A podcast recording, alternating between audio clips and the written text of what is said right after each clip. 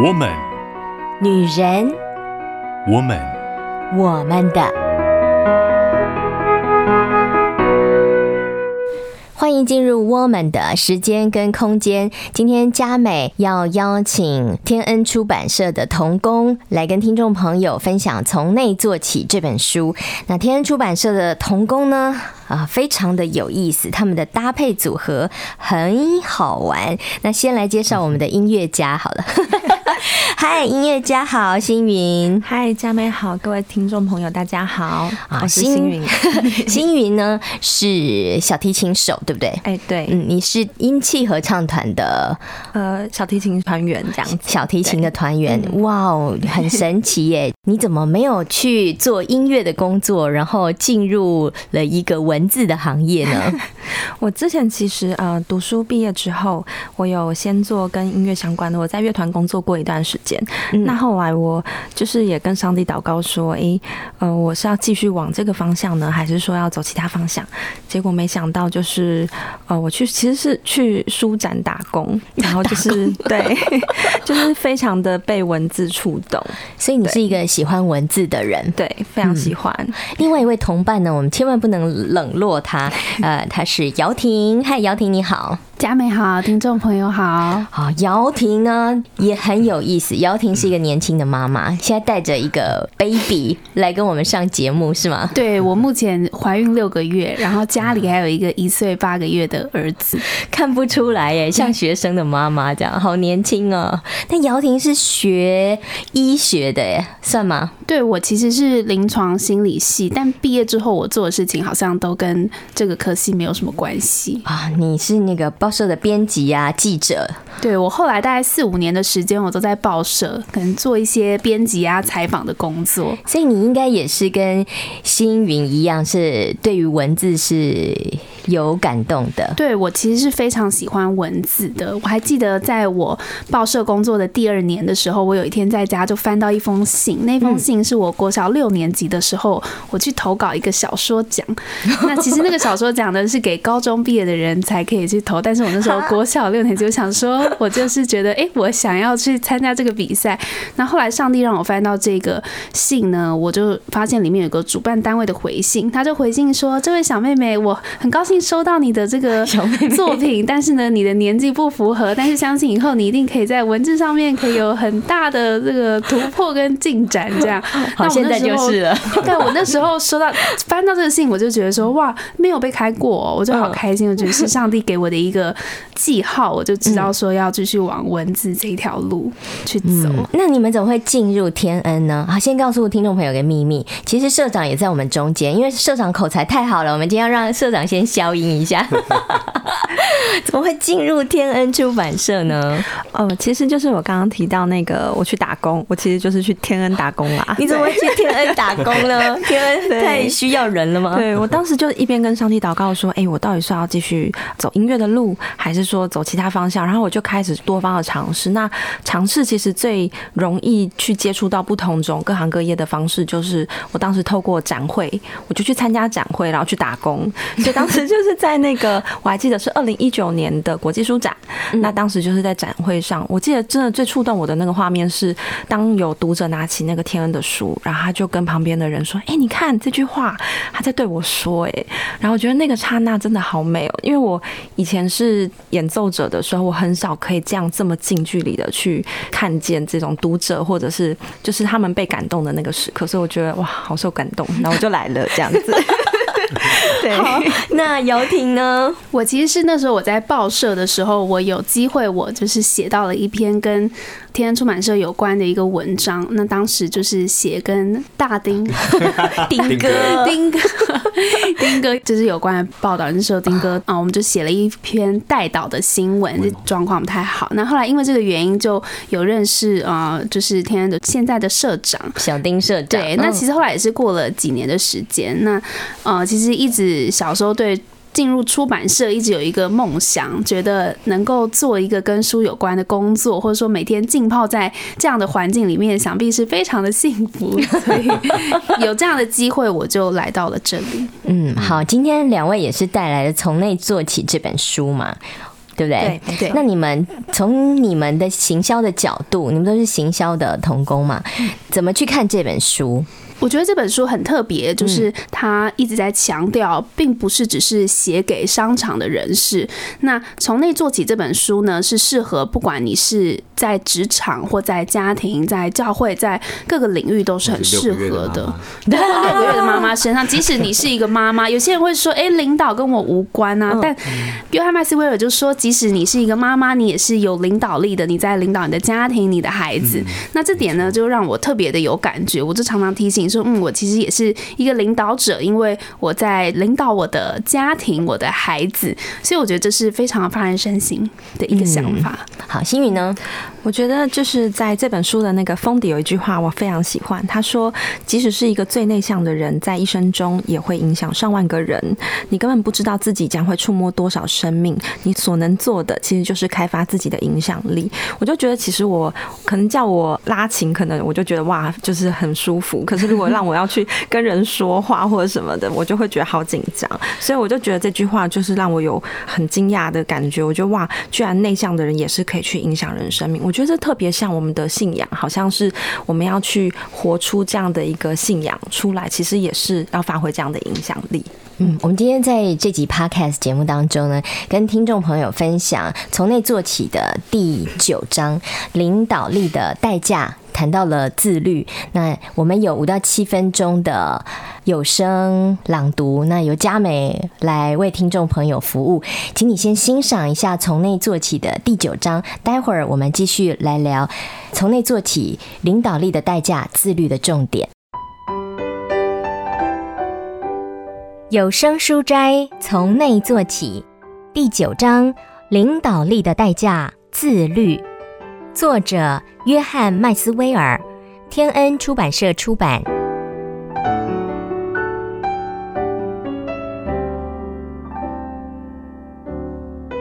如果领袖只要为一件事努力，就是这件事了。美国杜鲁门总统说：“我读伟人生平，发现他们赢得的第一个胜利就是打赢自己。”自律是一切当中的首要。这句话不仅对高成就的人来说很正确，对有效的领导也是如此。好领导在管理他人之前，先操练自我管控；在能成功领导他人之前，自律是领导的代价。身为领袖，我们的最大挑战是先领导自己。我们自己走多远，才能带领别人走多远。我们旅行到哪儿，才能带领人旅行到那儿？我最喜欢的高尔夫球场之一，在北卡州高地的高地乡村俱乐部，这是巴比琼斯多年来打球的场地。事实上，他1928年开打了那个球场的第一球。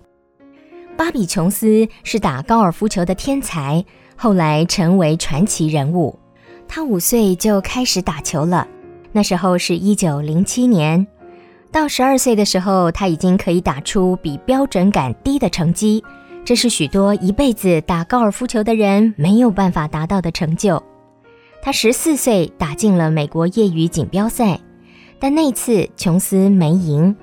他的问题可以用他得到的绰号来形容：摔杆手。琼斯常常失控发怒，也因此失去把球打好的能力。脾气使他无法发挥潜力，但技术是没问题的。自律不佳成为他走下坡的潜在因素。琼斯有位打高尔夫球的老前辈，琼斯叫他巴特爷爷。巴特因为风湿症没有办法再打球比赛，但仍然在职业高球专卖店办职工作。有一天，巴特爷爷对琼斯说：“巴比呀，你够好，可以赢得这场比赛。”可是你不改改你那脾气，控制一下，就永远赢不了。你打坏了一球就沮丧，然后就输了。琼斯听了老前辈的劝，开始努力操练情绪管理。琼斯二十一岁时开花结果，球技超群，成为史上最伟大的高尔夫球手。他赢了高尔夫球赛的大满贯之后就退休了，那时才二十八岁。巴特爷爷的评论道出了一切。芭比十四岁就已经是高尔夫球的高手，精通了高球比赛，但她二十一岁才掌握了自己。缺乏自律是许多人没有办法发挥潜力的罩门，这是坏消息。但好消息是，自律不只是天生才有的，而是可以发展的。自律是可以赚取的，不是被赐予的。换句话说，如果缺乏自律是你的罩门，就像芭比琼斯一样，你可以移除这个罩门，你有能力做到。如果自律这方面是你的困境，我想给各位三个方法来发展自律。第一，自律的人会避免试探，发展了自律与持有正向习惯的人不会把自己放在火线上。他们如果要减重，不会把垃圾食物放在办公桌的抽屉里；如果要节省开销，不会到购物中心闲逛。他们会刻意的避免试探。第二，自律的人知道什么时候使用精力。我们不可能每天都活出百分之百的好精神，也不需要如此。知道什么时候要活出百分百，对自律来说很重要。为什么呢？因为你只有有限度的精力。需要选择什么时候使用。凯乐房地产的创办人凯乐说：“你要确认每一天最重要的事情是什么。”这真是个很棒的忠告。事先想清楚，把精力用在最重要的事情上。三，自律的人明白并操练先苦后甘的原则。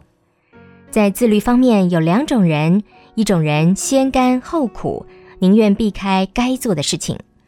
另一种人先苦后甘，就算不喜欢也去做，宁愿延后享乐。你需要知道的就是，每个人都必须付代价。最近我与一群学生分享，如果你只做你想做的，就永远不可能做你真正想做的。自律的养成，就是在我们想说不的时候说好，想说好的时候说不。生命中的痛苦有两种，一种是自律的痛苦，但是当我们做对的事情，这种痛苦就会缓解；另一种是后悔的痛苦，会一直痛直到死亡。自律使前后一致变为可能，而前后一致会利滚利，前后一致也是达到卓越的先决条件。如果领袖只要为一件事努力，就是这件了。因为自律像开锁一样，可以打开许多能力之门，品德、优先顺序、影响力、服务他人。如果你能赢得自己内心的战争，所有其他的胜利都变得触手可及。从今天开始，选一项你生命中比较容易得胜的强项，只认一项你可以操练增强的纪律，好好计划，加入行事历中。有始有终，前后一致的去实践吧。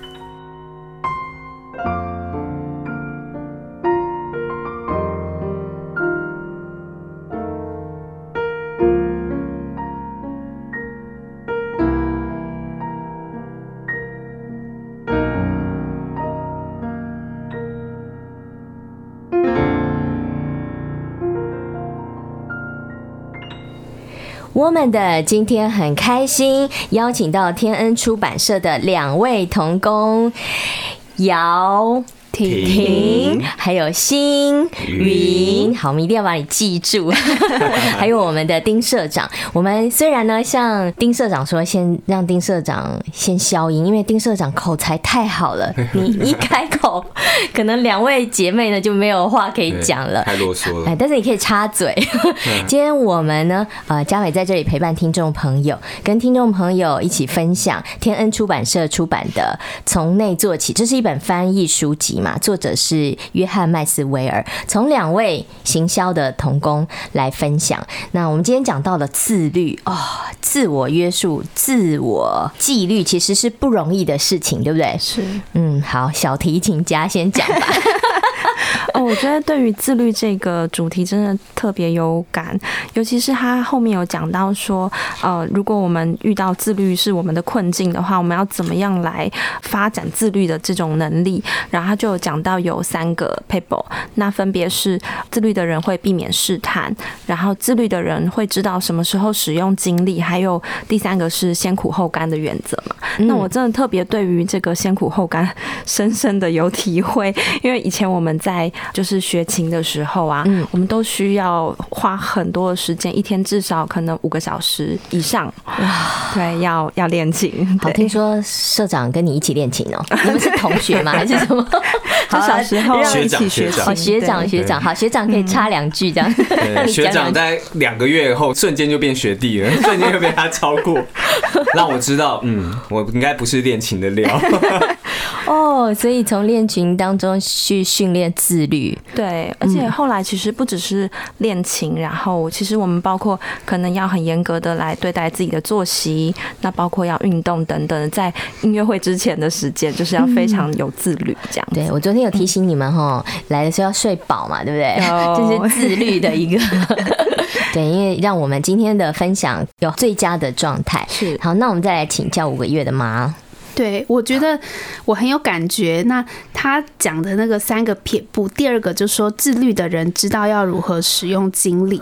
他说呢，你要确认每一天最重要的事情是什么。我觉得对一个妈妈来说非常的重要，但也很困难。不过我就会逼我自己，在每天睡前呢，我就会开始想我明天要做的事情，我就把它一条一条的列下来。那我会写得很细，包含我早餐要煮什么，然后午餐跟晚餐。然后我几点呢要做什么？有哪些事情是必须要完成的？我还要算上我儿子睡觉的时间。其实相信当妈妈的人都会很有感受。这样，嗯，所以这本书其实可以帮助各行各业的人，对，没有什么限制，没有，没有，对。嗯，而且我觉得像他第一个讲说，自律的人会避免试探。我觉得一般人就超需要的啊。像比如说工作的时候，可能你为了专心，你可能就，比如说你可能呃，如果不是一个非常有自律。的习惯的人，你可能旁边就不宜太靠近冰箱，或者是、哦、想吃，对，或者靠近电视之类的，就会想要哎、欸、去休息一下，去吃一下东西。就是他的意思就是说要避免试探。对，我觉得这个提醒其实是蛮重要、蛮好的。嗯，那你们在天恩怎么样训练自律？你看了这本书吗？应该更有感。嗯、我有想到，我想到的就是呃。约翰麦斯威尔说：“怎么样养成自律呢？就是在你想要说不的时候说好，想说好的时候说不，就是很矛盾。当你觉得你想要休息或者是偷懒去睡觉的时候，想到还有事情没有做完，就要说不，我要拒绝我的诱惑。当你觉得你想要把这件事情拖到明天起来早上再做的时候，那是不可能的，所以就要说不。” 那我现在就要做，我不小心把我的呐喊讲出来了。你的呐喊，但我觉得是非常的重要，也是很好的提醒。自律真的是要自我约束，哎，对，真的你要决心，有决心做这些事情，尤其是常常周围真的就是诱惑，然后你可能会懒散啊，会身体状态不一定每天都是一样的时候，要这样子持续不断的训练自己，不是一件容易的事情。对，没错。不过我觉得很幸。幸运的是，就是可能在工作上，我们其实还是像天恩有很多的同工会彼此互相配搭。哎，你们有几位同工啊？我们总共加上社长应该有二十位，二十位啊！哇，不容易耶。对，那每个人都要自律，对不对？对，才能互相帮助嘛。对，帮助别人自律。对，这个应该是社长平常 在 帮助我们很多这样。对，那我自己觉得说，其实，在跟同工彼此互相配搭当中，因为其实我们也是彼此监督自律这个功课，所以我觉得其实互相配合这一点，其实是我很感恩在天恩当中可以去操练的。嗯，我们没有很多人有那种在出版社工作的经验。你们一天好是怎么过的？然后透过这样子自我约束啊，自律是嗯，像我们呃，我自己的工作范畴的话，因为我会有呃，比方说可能在企划的部分，呃，我可能会花一些时间去发想。那同时，其他也会有一些可能呃，需要去跟其他的呃媒体或其他的部门一些合作。那我就是会需要在中间。做好时间的管理跟分配。嗯、那其实这个部分其实会谈到的是我们从内做起这本书当中另外一个主题，它是在讲说优先次序。那之后其实我们在呃后面的节目当中会有更深入的分享跟讨论哦，就是星云要跟佳美一起互动的这个工作部分。对，好，那姚婷呢？我目前的话呢，我白天的时间我就是在跟我的儿子。一起上班，我的儿子就是我的老板。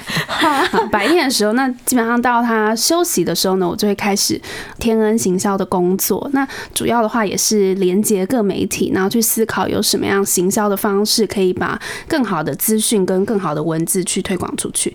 其实我刚刚还有一个想要分享，是，所以我们今天才来的 Podcast，真的是这样。我觉得在觉得自律很困难的时候，约翰麦斯威尔就是说，生命中的痛苦有两种，第一个是自律的痛苦，当你做对的事情的时候会很痛苦，但是这个痛苦会缓解啊，我觉得这对我来说太有帮助。那还是呢，你要选择后悔的痛苦，这个痛苦会一直痛苦直到死亡，好可怕哦！对，我觉得是对我很有帮助。嗯嗯，所以这个自律除了运用在我们自己私领域、自己的生活当中，也可以运用在我们的工作当中，或是与人的互动当中，是是非常好用的嘛。所以我们学起来、听进去，对我们自己跟对别人来说都是很有帮助的。没错，就像社长的工作就是督促别人自律吧。好，今天呢，我们跟听众朋友在 Podcast 当中分享这本好书，从内做起。我们介绍了第九章领导力的代价，这是代价，就是自律。但是呢，你也可以得到礼物，就是那个可以快乐到长久的那种礼物，看到自己的成长，看到自己的茁壮。那我我们下一次呢，就不让社长消音了，因为社长实在忍耐不住了，我们就让社长跟我们多聊一聊从内做起这本书。谢谢姚婷，谢谢星云，谢谢佳美，谢谢佳美。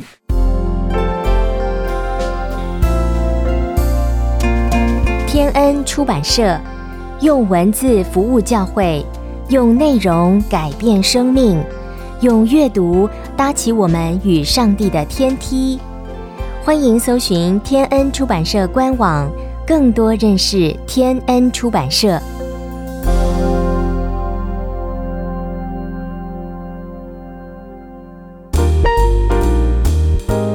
我们的是半边天 Podcast 内容，欢迎搜寻半边天节目，享受更多精彩好单元。